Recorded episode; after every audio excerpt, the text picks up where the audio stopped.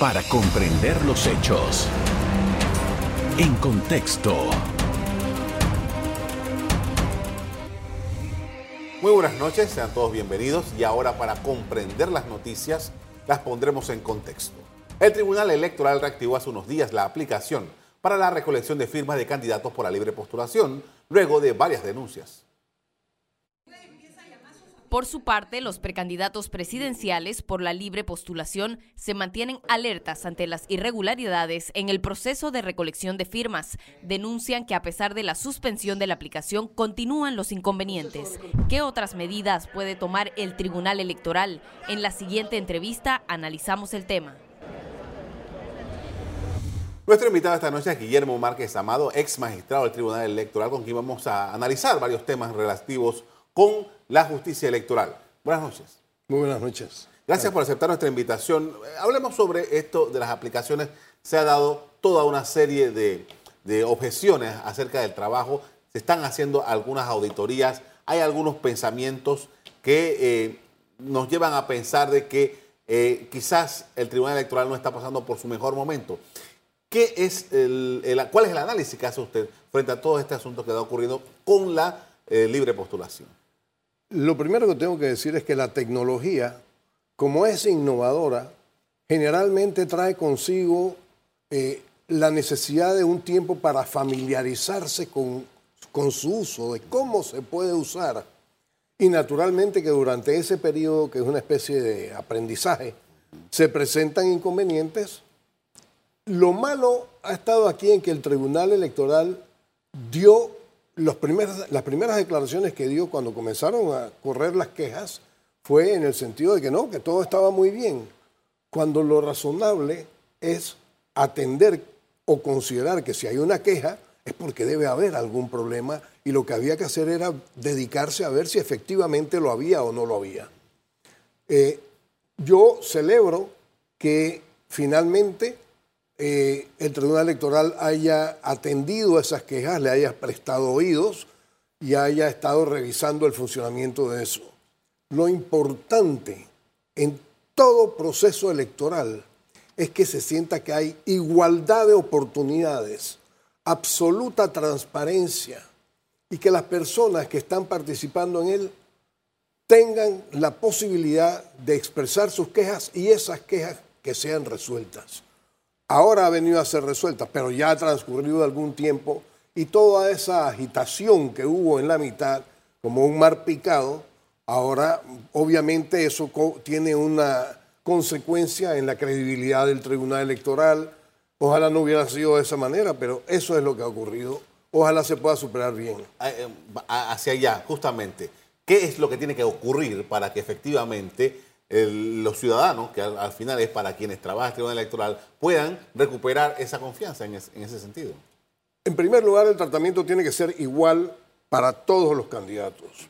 Eh, yo no percibo que el tratamiento es igual con esos, eh, con esos instrumentos.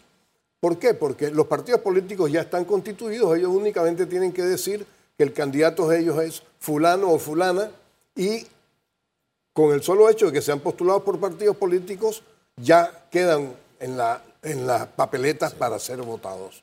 En el caso de los candidatos independientes, de los ciudadanos que no hacen otra cosa que esgrimir un derecho que está contenido inclusive en convenciones internacionales, en el sentido de que todo ciudadano tiene derecho a elegir y ser elegido, la situación no es exactamente igual, porque lo pone a buscar una cantidad de firmas, pero además cuando se utilizan los instrumentos para conseguir esas firmas, esos instrumentos son ineficaces. A veces resultan en que la persona que está dando su apoyo y su firma a un candidato en el camino se siente, no, no me cansé de estar esperando aquí, ¿por qué tengo que decirles tantas cosas? Yo no quiero... Eh, y eso, eso pasa en un ciudadano común y corriente. Y eso no pone a esos candidatos en igualdad de oportunidades además de que tienen un gasto, adicional que no tienen los, partidos políticos cuando lo hacen. Entonces, todas esas cosas están trabajando en contra del Tribunal Electoral y de una institución que gozó de excelente reputación, bueno, ahora ya no la tiene de la misma manera. Ahora, aquí hay un tema porque cuando, cuando hemos visto las noticias, el, problema está en la forma en que se hace el, el trabajo este de conseguir la firma, los requisitos, los protocolos que hay que seguir, ¿no? Dice que si está mirando la cámara o no está mirando la cámara, cosas como esa. E- e- e- ese es el planteamiento fundamental y por eso es que en auditoría sale como un 16% que dice que no completó porque por una cosa meramente técnica. Ahora, la pregunta mía es, ¿es esta la forma en que nosotros tenemos que mirar hacia el futuro la, todo el tema electoral? ¿Cómo, ¿Cómo conciliamos la tecnología con la realidad que es la participación, como usted decía? En primer lugar, tiene que haber consecuencias con respecto a aquellas personas que en lugar de atenerse a lo que está señalado en la ley, no lo hacen. Es decir, si alguien comienza a pagar activistas para que le consigan firmas brujas, por ejemplo, a ese señor le tiene que caer el peso de la ley. No importa cómo se llame, no importa de qué ministro o viceministro eh, o, funcionario de qué importancia eh, pueda ser hijo o pueda ser pariente. Hay que aplicar la ley. El solo hecho de que se aplique la ley, una vez que ocurre, actúa como disuasivo para que otras personas no incurran en el mismo tipo de, de conducta. Eso, por cierto, es fundamental también para todo el resto del, del- del esquema penal que existe en Panamá, del esquema criminal. Cuando una persona eh, roba al fisco, comete peculado y no pasa nada, pues otros sienten que no va a pasar nada si ellos también lo hacen. Por eso es necesario siempre que haya justicia. Y esa justicia además debe ser pública. A mí me sorprende considerablemente que el primer artículo del Código Judicial dice que la administración de justicia es pública. Es la primera cualidad que debe tener una administración de justicia. Sin embargo, aquí con mucha frecuencia y con cualquier excusa, hay, hay algunas ca- causales muy específicas que sí son válidas, pero con cualquier excusa dicen, no, esta va a ser una audiencia a puerta cerrada. ¿A santo de qué? Cuando hay un menor de edad se puede entender, cuando es un problema de familia, cuando es un problema donde puede, pueden salir a, a lucir al público eh, cosas enfermizas que puedan... Pero si no se trata de eso, toda la justicia debe ser pública, eso no está ocurriendo. Con esto vamos a hacer una primera pausa para comerciales. A regreso seguimos hablando de- sobre temas electorales con Guillermo Márquez Amado. Ya regresamos. En contexto.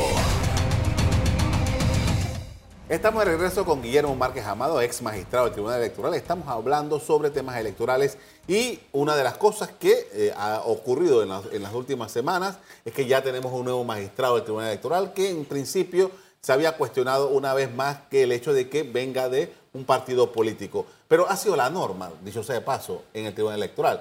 ¿Qué tenemos que nosotros ver con relación a eso? Yo no estoy muy seguro de que haya sido la norma, pero tengo que admitir que muchas veces yo mismo fui magistrado del Tribunal Electoral y venía de un partido político. Pero ha habido muchos casos, en mi caso nadie pudo señalarme de que tuviera preferencias por nadie, pero aquí no solamente el magistrado, también su suplente. Y no en un cargo baladí, ha sido un cargo que ha tenido que ver con la organización interna de los procesos electorales del Partido Revolucionario Democrático, que en este momento es el que está en el poder. Ahí dentro del Tribunal Electoral hay personas que tienen unos antecedentes magníficos y que están perfectamente compenetradas ya con lo que es la administración de procesos electorales. Pudo haber sido una de esas personas. La propia magistrada presidenta de la Corte Suprema de Justicia, que fue electa no hace mucho tiempo, provenía precisamente del personal que estaba dentro del órgano judicial y que ya tenía aquilatada una experiencia importante para desempeñar el cargo de magistrado del tribunal, de, en este caso de la Corte Suprema. Pero eso no es lo que ha ocurrido aquí. Y justificadamente, porque además en los últimos tiempos el Tribunal Electoral ha dejado bastante que desear en cuanto a sus pronunciamientos, que incluso han llegado a la Corte y la Corte los ha echado para atrás precisamente por lo mal fundamentado que estaban. Entonces, en estos momentos es muy, eh, es más, es, es más irritante, llama mucho más la atención. Pero además, el Tribunal Electoral prepara el presupuesto de los partidos políticos. Ese presupuesto va de los subsidios a los partidos políticos. Ese presupuesto va a la Asamblea Nacional. ¿A quién? ¿Quiénes tienen que aprobarlo? Los diputados. ¿Dónde están los diputados? En los partidos políticos. ¿Quién preside la comisión de presupuesto de la Asamblea Nacional? El presidente de un partido político. ¿Quién debe fiscalizar esas partidas que se les entregan a los partidos políticos para que se gasten en lo que la ley contempló que debe gastarse? Y lo deseable es que fuera en condiciones iguales, pero no lo hacen iguales. Pues el Tribunal Electoral en primera instancia y luego el Contralor la Contraloría General de la República. ¿Quién es el Contralor General de la República? Una persona que fue magistrado del Tribunal Electoral anteriormente y que está muy al tanto de cómo se desenvuelven esas partidas cuando quedan en manos de los partidos políticos. Durante la campaña, eh, una de las personas más allegadas a Nito Cortizo, según sus propias declaraciones, era precisamente el Contralor General de la República. Entonces, pareciera como que todas, todas las rayas del cuadro de juego están siendo vigiladas por el árbitro o los árbitros que están a favor del mismo equipo, para ponerlo en el contexto de lo que está pasando en este momento en el mundo con ese campeonato mundial de fútbol. Eso lo que hace es que suscita mayores inquietudes, sospechas.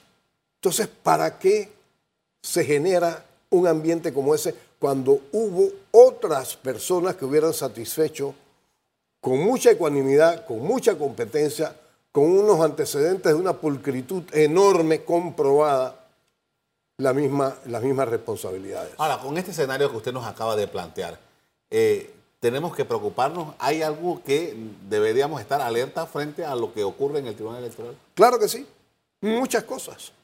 Eh, podría narrar lo que ya he escrito en diferentes oportunidades, pero el Tribunal Electoral ha venido consistentemente degradándose. Y la política panameña ha venido consistentemente eh, involucionando, así llamé un artículo que escribí hace unos días que se llamaba Involución Electoral, porque ha habido, se ha desarrollado clientelismo, hay más clientelismo, hay menos controles. La Fiscalía Electoral brilla por su ausencia. Hubo un fiscal electoral, casi siempre han brillado por su ausencia, dicho sea de paso, casi siempre. Tengo que reconocer que cuando estuvo eh, el que después fue magistrado, el licenciado Gerardo Solís, se sintió como que la fiscalía hacía su trabajo, pero otros actos eh, posteriores no dicen ni acentúan lo mismo. Eh, hay propuestas en estos momentos, hay hechos que ya han ocurrido. yo he estado buscando en el Código Electoral la última versión después de la comisión de reformas, de, que la Comisión de Reformas Electorales se reuniera y ahora no aparece, no, no la he visto por lo menos, voy a buscarla mejor, son 700 o 800 artículos, pero voy a buscarlo mejor, pero ahora no aparece que esté castigado el doble voto. No está, es decir, hay, hay unas propuestas nuevas que además tienen experiencias ya vividas para los panameños y que no fueron nada positivas como por ejemplo el que no se quemen los votos y se conserven en las urnas.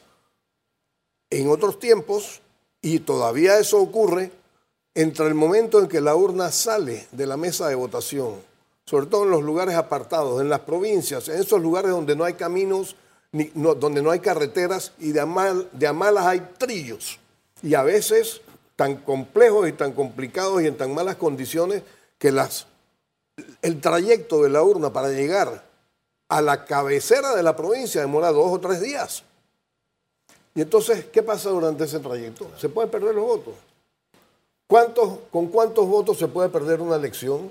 Hay un antecedente de 1984 que decía que por 1.713 votos se perdió toda una elección presidencial.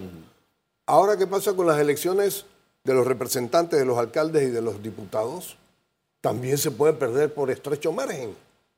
Pero además, la fórmula eh, que se usaba antes era la de que las urnas salían, incluso con un acta, con, con el contenido, en el camino se sacaban los votos, se metían otros, y entonces lo que decía era, lo que se decía era, cuenten de nuevo esos votos para que comprueben que esas actas no dicen la verdad de lo que sí dicen los votos. El paquetazo.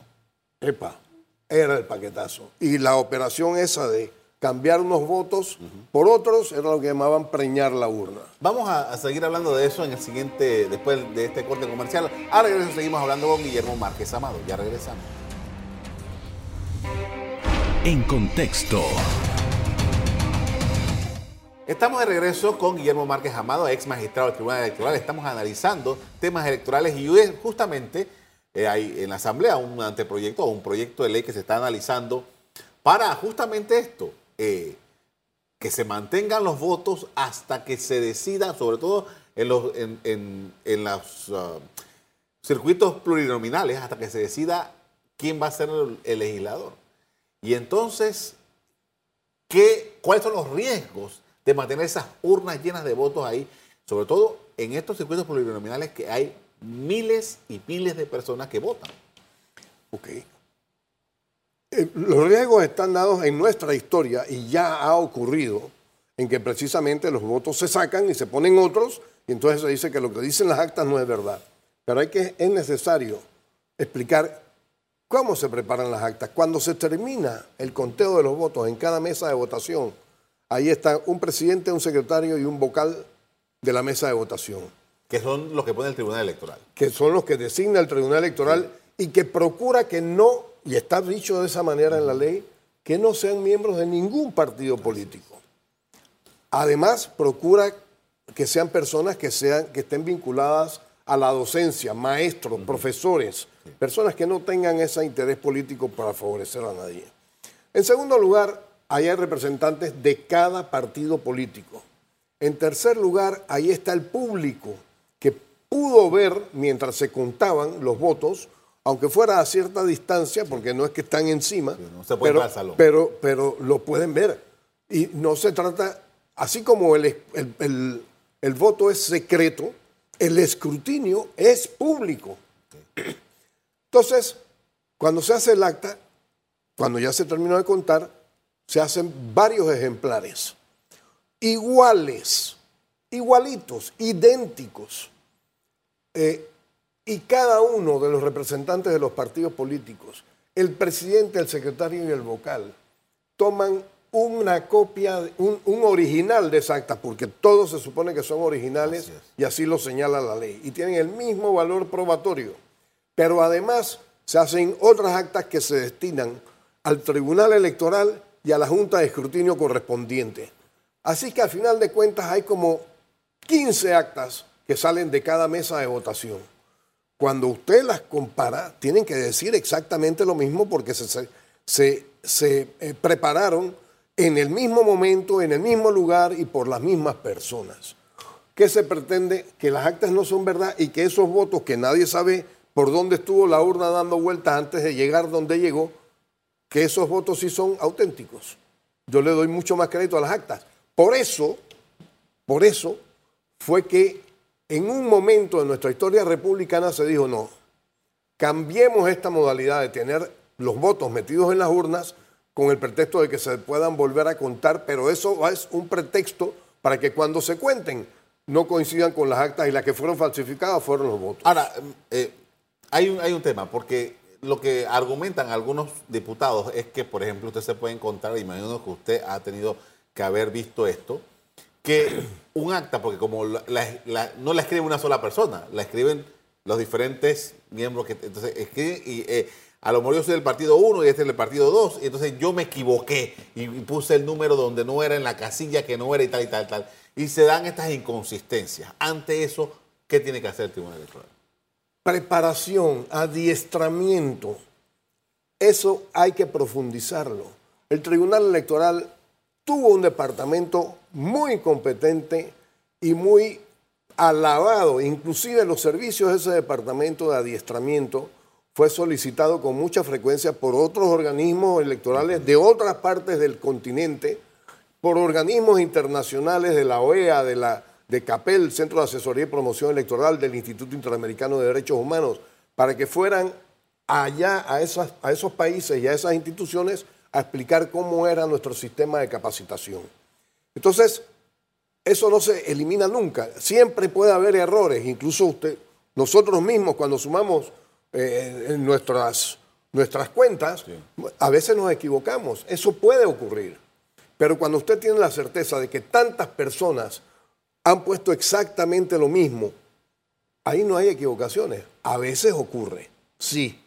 Y yo he visto elecciones en las que el 10% de las actas de los circuitos plurinominales, solamente en esos casos, tenían problemas de que no se habían puesto bien los resultados porque no, había habido suficiente capacitación. Y hubo una confusión en las mesas y se equivocaron. Pero ¿cuántos casos de esos se dan? Primero que es el 10% de los circuitos plurinominales. Y a veces los errores son tan insignificantes que no inciden en lo más mínimo en la proclamación del candidato. Porque si un candidato gana por mil votos y hubo una equivocación en que pusieron 10 eh, votos, 100 votos en lugar de 10, pues le comieron 90 votos, pero no hace la diferencia para, para llegar hasta los mil. Entonces tampoco hay condiciones, hay circunstancias como esas en que tampoco tiene significación.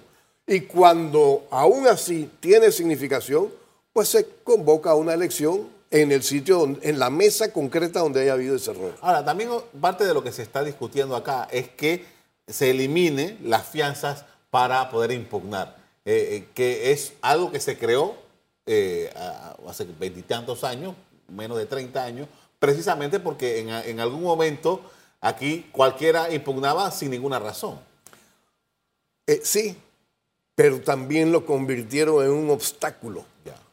Porque ciertamente hay personas, malos perdedores, que dicen, no, yo en realidad no perdí, voy a impugnar esa elección y, se daban por muy contentos si demoraban que le entregaran, si que les bastaba con que se entregaran, con que se demoraran la entrega de las credenciales para los que habían sido sus adversarios en esa elección.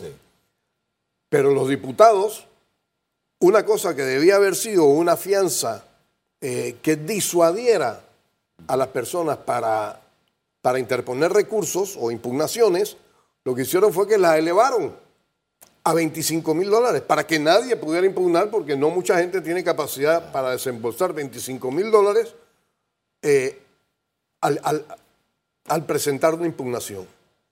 Entonces, allí otra vez ha fallado tanto el Tribunal Electoral como la comisión de reforma, perdón, la comisión de reformas electorales no ha visto que hubiera estado comprometida con eso, pero sí los diputados de la Asamblea Nacional. Además, casi todos los diputados de la Asamblea Nacional, con los salarios, que tienen, con las partidas que les dan, con los promotores sociales, deportivos, culturales y de toda índole, con que eh, a que se les asignan partidas y que por ahí existen historias de que esas platas no necesariamente terminan en ellos, pues son generalmente personas que tienen una situación económica mucho más sólida que la de un candidato nuevo, eh, novato, que se mete a, los procesos electorales y no tiene la misma posibilidad económica de garantizar con una fianza de ese monto que esa elección, perdón, que esa impugnación eh, sea correcta como él sostiene que, que tiene que serlo. Ahora, estamos ya finalizando este año, el otro año es preelectoral, se van a agitar los partidos políticos en sus eh, actividades para escoger sus candidatos. ¿Cuáles son las expectativas que usted tiene de este proceso electoral? Yo estoy muy preocupado con el proceso electoral, mucho. En Panamá tenemos la tendencia a ser particular, particularmente susceptibles para meternos en violencia, en, en actividades de, de, desorden público, para llamarlo de alguna manera, por dos causas, fundamentalmente a lo largo de toda nuestra historia, cuando los resultados de las elecciones no se respetan, y en otros tiempos, gracias a nuestro espíritu nacionalista, por las protestas que significaban, que, que se atendían para poder reclamarle a los Estados Unidos de América su presencia por el gold roll, por el silver roll, por la selectividad que tenía con los ciudadanos panameños y el tratamiento discriminatorio que había. Ahora nada más está porque gracias a los tratados esa situación ha, mejorado considerablemente, totalmente. Pero ahora tenemos el tema electoral y ahí los panameños somos muy irritables. Y eso yo me temo que puede volverse a presentar, no se está manejando de tal manera que los panameños tengamos la certeza y la confianza que en otros tiempos tuvo el organismo electoral. Y el, solo hecho de que no haya confianza eh, es revelador de la proclividad, de la, de la facilidad con que se puede caer en la reclamación por la falta de esa confianza. Hay otras cosas que puedo abundar en ellas, pero yo siento que nos está agotando el tiempo porque le estoy viendo la mirada. le agradezco mucho por habernos acompañado esta noche para hablar de estos temas. Muy amable. Con mucho gusto. A ustedes también quiero agradecerles que nos hayan puesto atención. Como siempre, los invito a mantener la sintonía de EcoTV. Buenas noches. Para comprender los hechos. En contexto. Revive este programa entrando al canal 1 de BOD de Tigo.